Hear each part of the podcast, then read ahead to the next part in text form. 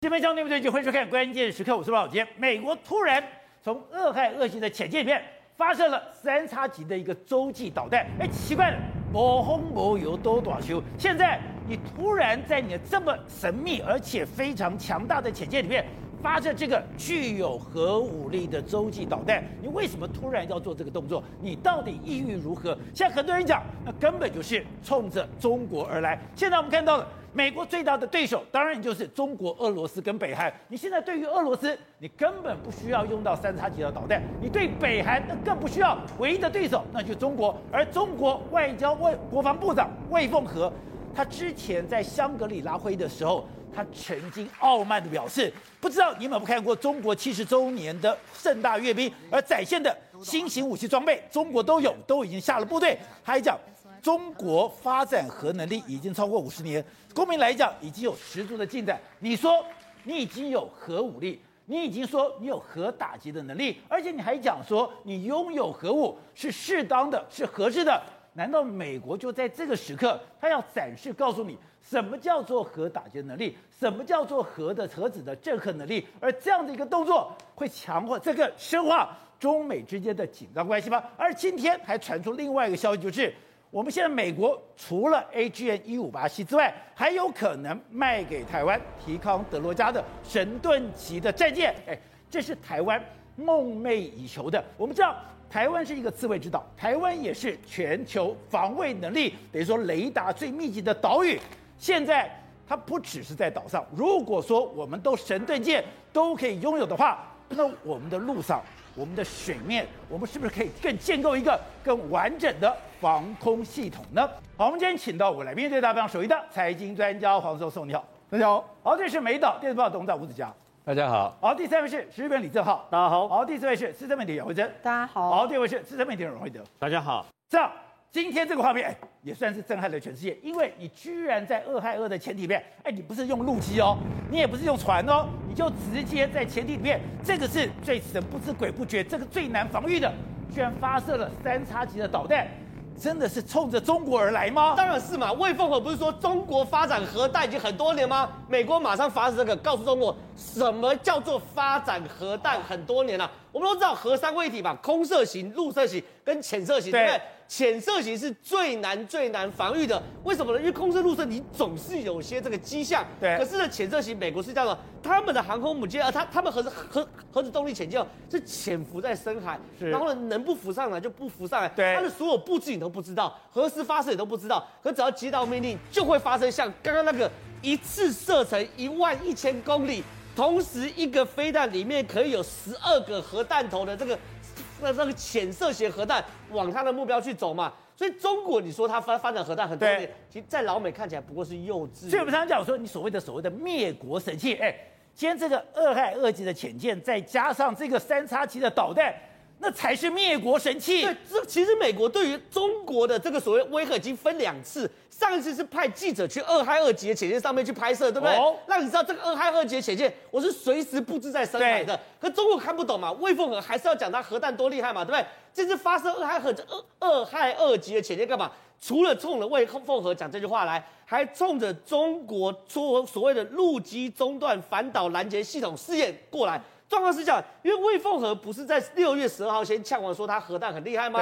六月十九号，中国公布了他们哦，在中国境内成功做了陆基中段反导拦截技术的试验。什么意思？我们我我们一般讲导弹呢，它有三个拦截时间点，一个是上升期起飞，一个是中间，一个是尾巴。起飞时候很难，因为起飞通常在我国境内，你怎么飞过去拦截？尾巴更难，因为尾巴已经重力加速度有加速了，对，已经十五到二十马赫了，比极速更快。所以最好拦截的是什么？是在起飞要中断的时候，刚好在中间的时候，它速度是最慢，那个转折点。可这确实很难哦。世界除了美国之外，只有中国宣称自己做得到，抓得到那个时间点。因为它需要第一个陆上的陆基的雷达跟天基，就是在外太空雷达两边一起抓它的路线，才有可能去反，哎，才才有可能去拦截成功。可是呢，当中国公布这个时候，美国这个所谓的呃二害二级的潜舰。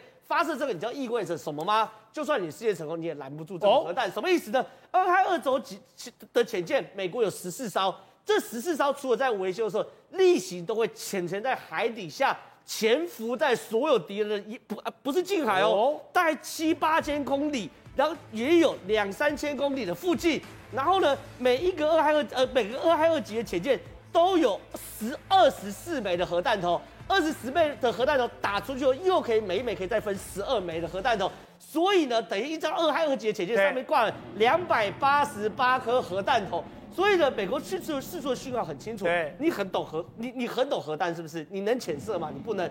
你会拦截吗？好，你会拦截，你有办法一次我打出去，天女散花。一枚展现变十二枚，你拦得到吗？所以这东西有，其实美国给中国释放出一个很明显的讯号。俄亥俄有这么厉害吗？俄亥俄级当然很厉害，因为第一件事情，它的吨位比美国现有潜舰更大，哦，然后它的所有军事要求比美国现有潜舰更要求是什么东西？你潜下去了，尽可能不要浮上来。对，你知道吗，宝杰哥？他连补给都不浮上来的，他补给的过程都是美国有专门的核子动力潜舰的补给船哦，他不会浮上来补给哦。船是开上去哦，然后他跟这个俄亥俄级潜舰对接，啊去做补给，所以基本上他你永远不知道他在哪里，永远不知道他他在哪里。然后它最里面就是我们一直谈的这个三叉戟的飞弹嘛，对不对？一枚可以分成十二十二枚，总共有二十四枚。然后呢，它有十四艘，你根本永远不知道它在哪里嘛。十四艘如果全部满载核弹的话，美国所有核弹都还不够它装啊。所以你可以看到，美国是很明显告诉你说，我的核子动力潜舰是可以打击你的。重点来的，好，就算中国能够防到美国每一艘二害二级的，抱歉，旁边还有日本，旁边还有南韩，旁边还有澳洲，甚至还有台湾呐、啊。所以你说，现在美国我们只注意到的四方同盟或者阿垮，他要来这个包围中国，可是有一个非常清楚的，从日本、从台湾、韩国，包括澳洲。它有一个潜艇包围网，对我们，我我们看电视墙这个左边就是很清楚的，这叫做潜艇包围网，什么意思呢？美国知道你让中跟中国打仗要打到赢，最好最好方式什么？让他不敢动手，你让他不敢动手的话，你后面战争你就有机会不要发生嘛。所以呢，美国现在释出一个很明确的信号，包含南韩在四月成功二十秒内发射两枚潜射弹道飞弹，击中四百公里外的海域。包含日本，它的苍龙级的这个所谓潜舰，不断的下水，不断的下水，不断下水。包含美国跟澳洲还有英国签的这个阿克拉斯的这个所谓合约，要让澳洲做核子动力潜舰，甚至澳洲来不及做，美国说我租给你，租给你，我租给你，我自己做更新的。所以呢，美国其实现在对中国在做一个核子动力潜舰，或者是潜舰包围网，甚至台湾。台湾潜舰国道讲了多久？为什么现在忽然成功？就很多红区的设备都要给台湾嘛。而且听说这一次顾立雄还特别讲，哎，我们现在中间碰到一些小麻烦，他的这个所谓的洛克希德马丁公司能不能进行协助？对，因为这一次的顾立雄呢去跟美国去做协商的时候，有好几个阶段性目标。第一个，我们潜舰古道要真的那种所谓红区设备，就算给我们，我们可能做不出来，那那洛克希德马丁可以帮忙。第二个。提康德罗加级的神盾级潜舰有可能卖给台湾？有可能。这些事情对于很多，哎，这个神盾舰台湾梦寐以求多久了？是台湾是全世界梦寐以求，都非常非常久嘛。美国现在提康德罗加级的这个所谓神盾级的潜舰，是所有航空母舰出巡必备的哦，它旁边一定要有。而且它上面呢有多少？有一百二十八个单位的武器发射位，这什么意思？就我们看这提康德罗加级，它前面跟后面各有这个垂直发射系统，对不对？这一百二十八个垂直发射系统可以把标二防空、标三反弹、反弹道，还有所谓战斧跟鱼叉反舰，等于说你今天台湾拿到了，哎，我短程防空、中程防空、远程防空，我全部满足。然后呢，我要去打中国陆地，我有战斧；我要去打中国船，我有鱼叉。而且这什么？它的神盾系统是跟什么？美国的航空母舰连线的吗？直接 link 起来的。对，是完全 link 起来嘛。所以重点是哦，如果我们今天有这个话，我们而且它有现在全世界最好的电子作战系统。对，是有全世界最好做电电电子作战系统。但是我想问一个很简单概念：今天美国卖给台湾，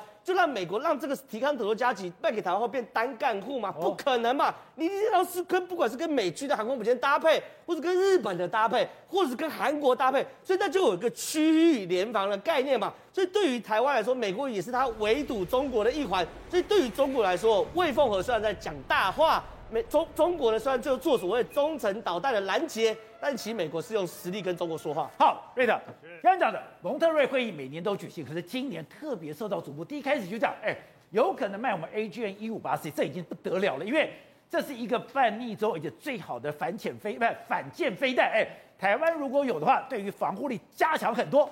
现在居然讲，连提康德罗加的神盾级战舰我们都可能买到吗？那么提康德罗加呢？事实上是第一代的神盾舰，当然我也也想要拿到所谓伯克级的神盾舰等等嘛。但问题是你必须先拿到神盾级的这个等于说呃相关的相位正位的雷达再说，这是我们台湾梦寐以求，一直买不到，一直美国不愿意卖你的。没想到这一次呢，这个蒙特瑞的会议呢，竟然美国非常可能同意。这个大家拜零零三号航空母舰跟动拐五十三辆、十三艘的动拐五啊，即将出来攻击台湾的这个传言呢有关系呀、啊。所以呢，这一次你知道这个提康德罗加的这个神盾舰啊，它在美国的部分呢，它有什么功能？刚刚讲的防空嘛，所以标准一型、标准二型，它还有各位标准三型飞弹。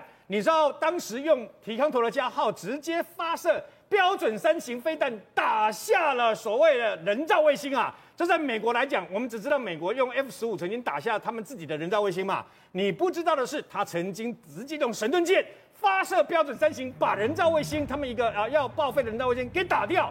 他能够打掉他们美国的，当然也可以打掉你中国的嘛。所以说，提康德罗加的神盾舰不但是说我的防空能力非常好，我的电子作战设备非常完整，我的火力也很强。对，没有错。而且呢，事实上除此之外。那么宝杰，我们这一次不是也要顺便买？我们也是梦寐以求的 AGN 幺五八 C。我们这几天都在我们节目上讲嘛。对，提康德罗舰在这个这个神盾舰呢，在美国他们是 RGM 幺五八 C，你不觉得很熟吗？只有一个英文字不一样。对，AGM 变成 RGM 嘛？那为什么是 R？因为是建设型。哦，建设型也是它有逆半逆中的这个相关的飞弹。一样可以是这个等于说舰对舰的飞弹干掉你的这个中国的主要的这个航空母舰，还有动拐五的两栖登陆舰嘛，它也有。如果如果真的能够拿到这个啊这个提安德罗加号的神盾舰的话呢，那最大的这个等于说贡献是什么？在一九九六年台海飞弹危机的时候，老共不是发射的飞弹打向基隆跟打向左营外海嘛？对，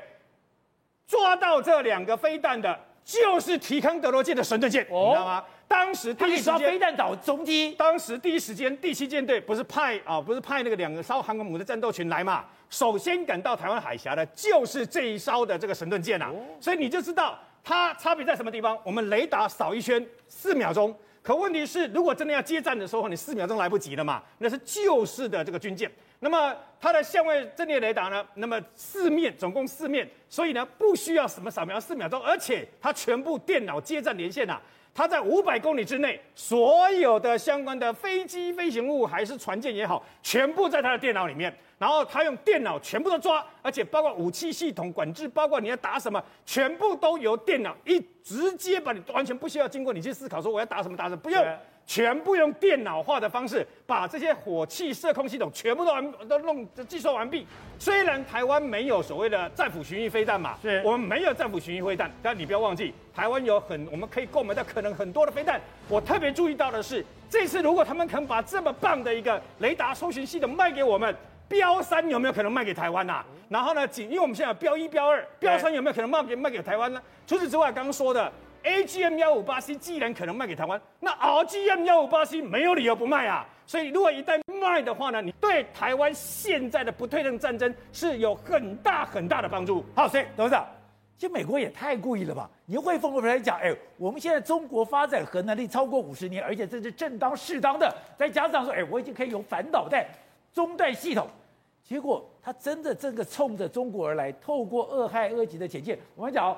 美国每次要去威吓任何人，他派的不是航空母舰，他派的是俄亥俄。我只要接近你，就会对对你造成莫大的压力。结果我现在在俄亥俄又发展了三叉戟，中美有这么紧张吗？因为这一次的这个俄乌战场的这个在初期的发发展的这个状况的结的这个情况啊，已经透露出一个非常大的一个落差，就是西方美军跟这个俄式系统或苏式系统或者中式系统。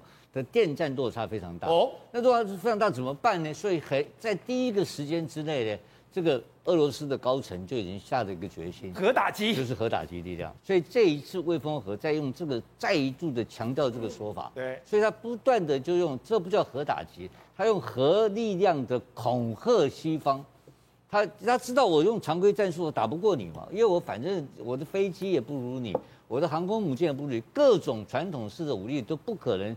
有胜过这个美军的可能性嘛？只有最后一招，就是北后通给你漏了出来，对，剩下他的核子武器。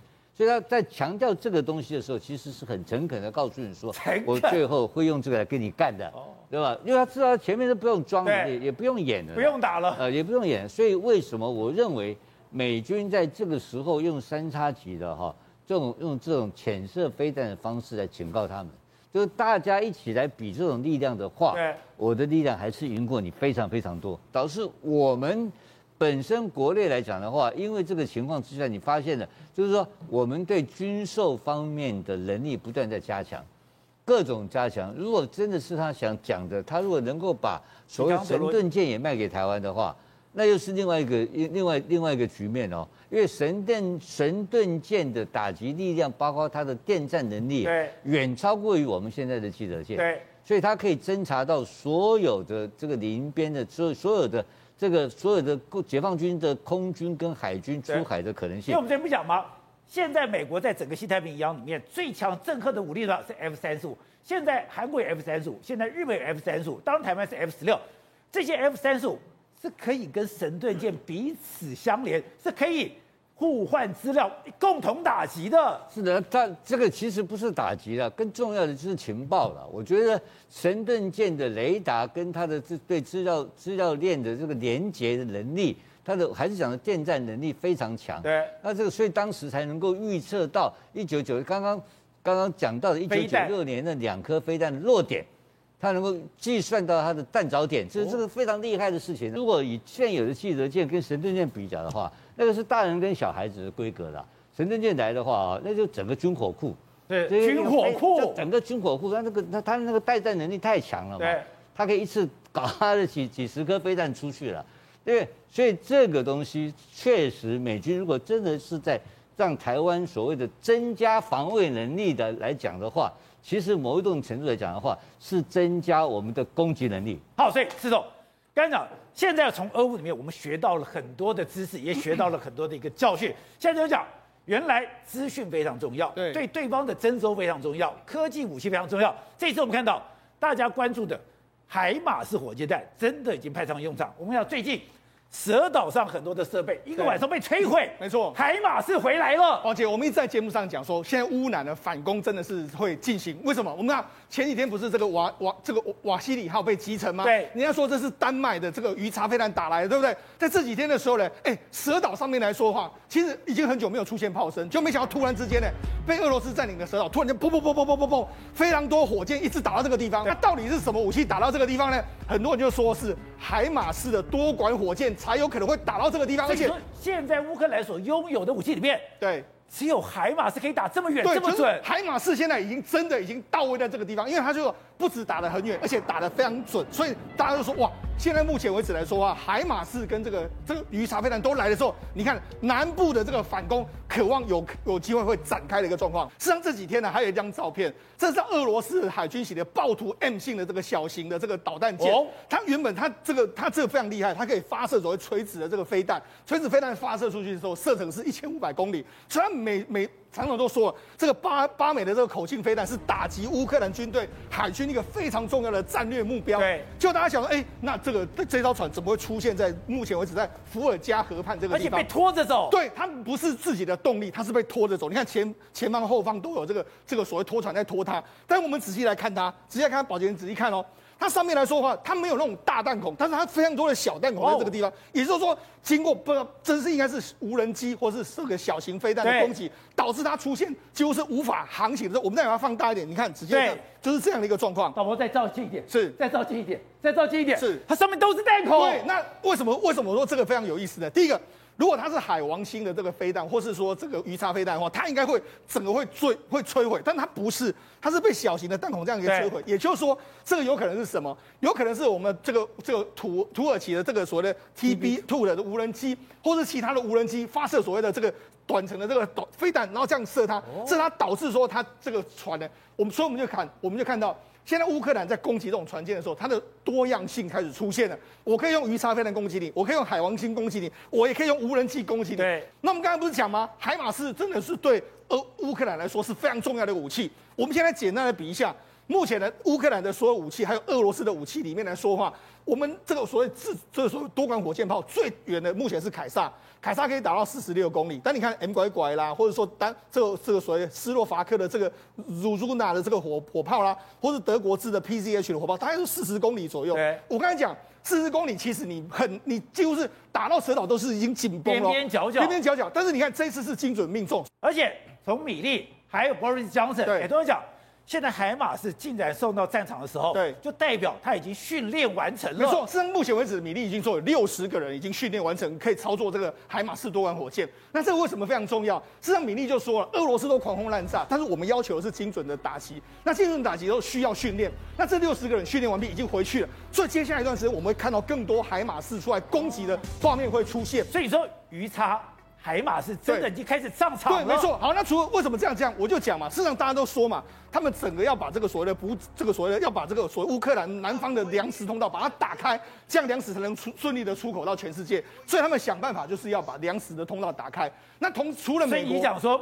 现在真的五路进攻，在整个乌南已经慢慢收复了。对，好，那除了这个美国，它持续支援这个海马士之外，英国也是这样。那英国这几天的时候，哎，他们的新任的陆军的这个参谋总长对乌克对俄罗斯，哎，对英国的军队说，我们要能够保卫英国的必要性，而且要要求军人准备好上战场，啊、要有能力打败俄军。哎，那人家说，英国难道是你英国的军队要参战吗？好，那除了这个之外。英国的这个国防大臣这几天跟英国的十三家军工业这个公司进行一个讨论，讨论一样是怎样，就是说，哎，我们怎么样准备去支援乌克兰的一个状况。所以，那事实上现在整个你看，因为反坦克飞弹啊，还有鱼叉飞弹啊，还有海马斯 M M 乖乖来了之后，让整个战情都出现一个不太一样的这个转变。那我们知道，现在乌克兰是从乌南开始反攻。对，你说跟乌南开始反攻有一个关键是。这跟它的补给线有关，对，因为哎，我如果要进顿巴斯，要一千两百公里，是。我如果进到奥德萨，我比较短，对，我先把乌南收回来以后，我再回攻乌东。对，所以我们讲的时候，海马斯要送到前线来说，你看乌东的乌南的乌东的战场是要一千多公里，乌南的战场约莫是折半，只要六六七百公里，而且大部分的目前的控制的区域来说都是乌克兰军队，所以要送到这个奥德萨乌南是比较容易的。所以变成是说，我们最近看到一个画面是，目前乌克兰的军队在乌东的战场上面，它是守一个比较偏守。方哦，它的重型武器比较少，但是在乌南的时候，它是处处在一个所谓攻击方。你说重型武器越来越多，对，它打的会比较积极一点。我们现在看一下乌南，乌南的这个状况，你看，包在赫尔松，赫尔松我们看到这个画面是他们派出这个多管火箭不断的轰炸，这是轰炸什么？俄罗斯的这个军队，不只是我用这个多管火箭轰炸你不说，目前为止来说，他们的武器不只是只有轰炸大面积的范围，他们连那个小面积的范围都可以轰炸，都可以杀掉你。比如说他们用这个武器，你看这是啊。他们小到一个个人的步兵的这个步步兵的兵军队哦，他们会想办法用这样来狙击你，那甚至用所谓精准打击在打击我你们所拥有的坦克车、装甲车。所以他们在乌兰的战场是，他们是属于一个比较偏向猎方，而且他们是精准的在狙杀你。他们在猎杀。对，但是在乌东就不一样。乌东的话，你看北顿涅茨克，你看北顿涅茨克里面来说哈，这是一个非常惊险的画面。你看这个乌军的战乌军乌克兰的军人逃出来之后，你看枪林弹雨马上就打进来。在乌东战场上面，你可以看到是双方是处在一个短兵相接、巷弄战的一个战一个作战。这是在利西昌斯克，我们是说，其实事实上俄罗斯现在想要拿下利西昌斯克，那利西昌斯克也是成全程被炮轰，炮轰到什么局面？这是个 CNN 的记者，他就哎、突然间听到炮轰来，他赶快跑。所以，那事实上现在在整个乌东战场和乌南战场，其实对乌克兰的军队来说是处于一个完全不一样的处境。这这次俄乌战争带给全世界很多的教训，除了我讲资讯战了、科技战之外，有一个就是。整个的后勤补给，原来哎，北约以美国为首，在德国的斯图加特的美国军营里面，这就是当时他们奥斯汀集合四十个国家的军事领袖，哎，开始讨论，就在这个地方。这个地方了以后，他们是情报中心，对整个乌克兰状况居然了若指掌，了若指掌后，动用天下兵马，所有的武器送到哪？送到波兰的热舒夫。送到热舒夫了以后，哎，乌兰在建构一个大家没有想到，到现在还摸不清楚的补给网。进到各个前线，所以有人讲，这个战争之后一定会变成各国最好的后勤教案。对，因为呢，哎，到打到至少到今天为止，乌克兰要的武器都源源不绝到前线，对不对？到底是怎么协调各国提供的？到底在哪里集结的？集结后到底怎么在四十八小时内运输到前线的？对，非常非常多的谜团，现在逐渐都解开了。哦，第一个，到底我怎么知道乌克兰现在需要什么？对不对？其实就是刚刚讲的嘛，在斯图加特有个美国军营，是整个乌克兰战争里面的物资调度中心。这个物资调度中中心呢，它旁边有十几个国家都派联络官。都在这边坐镇，意思什么？我如果出事，赶快去抢。赶快去。各国都有联络官，去跟各国要。可是问题是，好，我今天有这个联络官，然后有上将在那边坐镇。可是问题是，需求是什么？乌克兰前线要来啊，他们特别派了一整批的军事分析员啊，每一天跟乌克兰做零时差情报分析。乌克兰每天用了多少子弹，打了多少发，战损多少武器，现在面临到什么困境？这个所谓情报的团团团团体哦。统一评估，你说这个情报这么细？对，当然连发了几颗子弹都有。对，你当然把每一颗都打了多少子弹，甚至呢，比如说我这弹药库被俄罗斯轰炸，对，我少了多少，我战损多少，或者说我 A 块块被轰炸坏掉多少，我全部都有这个所谓 team 来去做评估。评估完，他每天会列入一份需求清单。结果呢，那十几个所谓联络官就回头跟母国去瞧。所以至今呢，这个的大脑的部分，我们已经知道。好，那大家呢把武器都落到所谓的波兰的勒舒夫，对不对？对。另外一个谜题大家也搞不清楚，勒舒夫到底怎么运到乌东前线，对不对？乌东前线中间走海路。还走陆路，还走铁路，后来最近解谜，原来还是走铁路、啊。铁路，我们一直以为过去应该是走些陆路啊，因为俄罗斯不断打乌克兰，就跟马克宏走那个陆路是一样。对，我们原本一直以为说乌克兰你可以走一些陆路啊等等，可是问题是，你如果是开车的话，你不可能四十八小时到前线，你非得要走铁路才有可能。可是乌克兰铁路为什么一打不坏，对，二打不断？三不断的维持运输呢，原因是乌克兰铁路维修系统超级厉害，有这么厉害吗？对，记者曾经去实测，四月二十六八号的时候，他跑去看基辅跟苏美两边的民用铁路哦，他在苏美这边去看，说到底哦多少哎误点嘛，打仗嘛，就说才三百多公里路程误点六分钟。可是俄国当然也知道，俄国也针对了乌克兰的铁路也进行轰炸。你刚刚看到。那个灯塔不，那个电线也倒了啦，那个轨道也坏了，那不就完蛋了吗？第一个，呃，乌克兰为了要确保这个所谓的畅通，就像我们现在看到的，二十三万名的乌克兰的铁路员工，哎，随时待命，哪里坏掉哪里修，哪里坏掉哪里修。现在看到数据，几个小时之内，就算今天飞量大炸到这边铁轨哦，几个小时之内就可以修好，几个小时之内就可以修好。而且除此之外，因为我们看过乌克兰铁路网实在太密，它有两万两千公里，它总长哦两万多公里，就我们看到这个密密麻麻的铁路哦，所以今天你把 A 段炸，它很容易找到 B、C 段替代道路嘛，我就往北绕或往南绕，我就可以绕过这段嘛，所以它物流网根本没有办法断掉。偏偏什么？俄罗斯的精准导引飞弹很少啊，打一颗少一颗，现在每一天停停的用，每一天打十几颗打十几颗，不太够用，所以现在打到现在，你看哦。不是用武器坐火车哦，所有欧洲领导人去去基辅都坐火车，表示自己火车完全没有断嘛。甚至呢，你知道吗？乌克兰铁轨是二制的，是苏联规范，跟欧盟是不一样，对不对？乌克兰铁轨是一五二零 mm，现在都说了，我为了要跟欧洲对接，我开始改，他们边打边改，现在改成欧盟的规范是，它还可以改轨道的宽度，改轨道宽度从一五二零 mm 改成一四三五 mm，它是直接跟波兰对接。如果直接跟波兰对接，它每改一段速度会快一段。对，因为现在在波兰跟乌克兰边界的时候，他们要卸货，卸货完要换呃换轨，换轨换车厢，然后换车厢，很麻烦。他为了连这个时间都不想浪费，开始改轨道。而且我们看到了 BBC 的报道，我们再看到华盛顿邮报的报道，就知道说，呃，他现在这种装束可怕在哪里？你原来一开始我只是头盔，我只是监视武器，我只是小型武器，到现在，哎，我的海马是火箭弹一个，哎。那是八吨重，我的手的吊舱那都是又大又笨重的。现在哎，他们所有的运输系统，我在运枪什么的运监测武器就不稀罕了。我再大再重的武器我都可以用了。对，这也是美国自己在这，这也是美国自己在实验。我未来在西太西太平洋大战战争打起来的时候，我的海马斯后勤要怎么跑嘛？对不对？第一个，刚刚世聪哥讲，海马斯火箭其实呢，它上面有个雷达。它上面雷达是去做标定的，可把这雷达拆下来之后，刚好塞进十一三洞那个口口径里面。好，你开进十一三洞里面这卸货之后呢，因为海马斯口呃买海马斯的这个多管火箭，它除了这个火箭之外，它后面那个那个所谓弹夹要不断的换，不断的换，不断的换。吊舱这个重的这个弹夹现在是用所谓战术车、战术卡车去运它。那这个物流呢，如果在这边 OK 的话，它也确保了未来这个在台湾或者说在跳岛战略，它可以这样子补给嘛。哦、所以呢，现在海马斯火箭为什么这么快的就运输到前线，而且运输在乌南？其实某种程度，美国也在运，它它也在运输哦，如果我未来的闪电战要成功的话，对我乌兰要搞乌波兰要搞定，乌克兰要搞定，我在西太平洋跳岛才能搞定嘛。所以这也是美国的一个演练嘛。所以你可以看到很多事情哦都没有那么的简单，这都是美国训练好的。